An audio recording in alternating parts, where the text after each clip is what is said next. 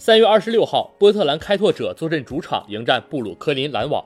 麦克勒姆继续因伤缺阵。虽然利拉德砍下三十一分、六篮板、十二助攻，帮助开拓者历时双加时以一百四十八比一百四十四击败篮网，迎来四连胜，锁定了季后赛名额。不过，砍下三十二分、十二篮板的努尔基奇遭遇到左腿骨折的重伤，而篮网则两连胜终结。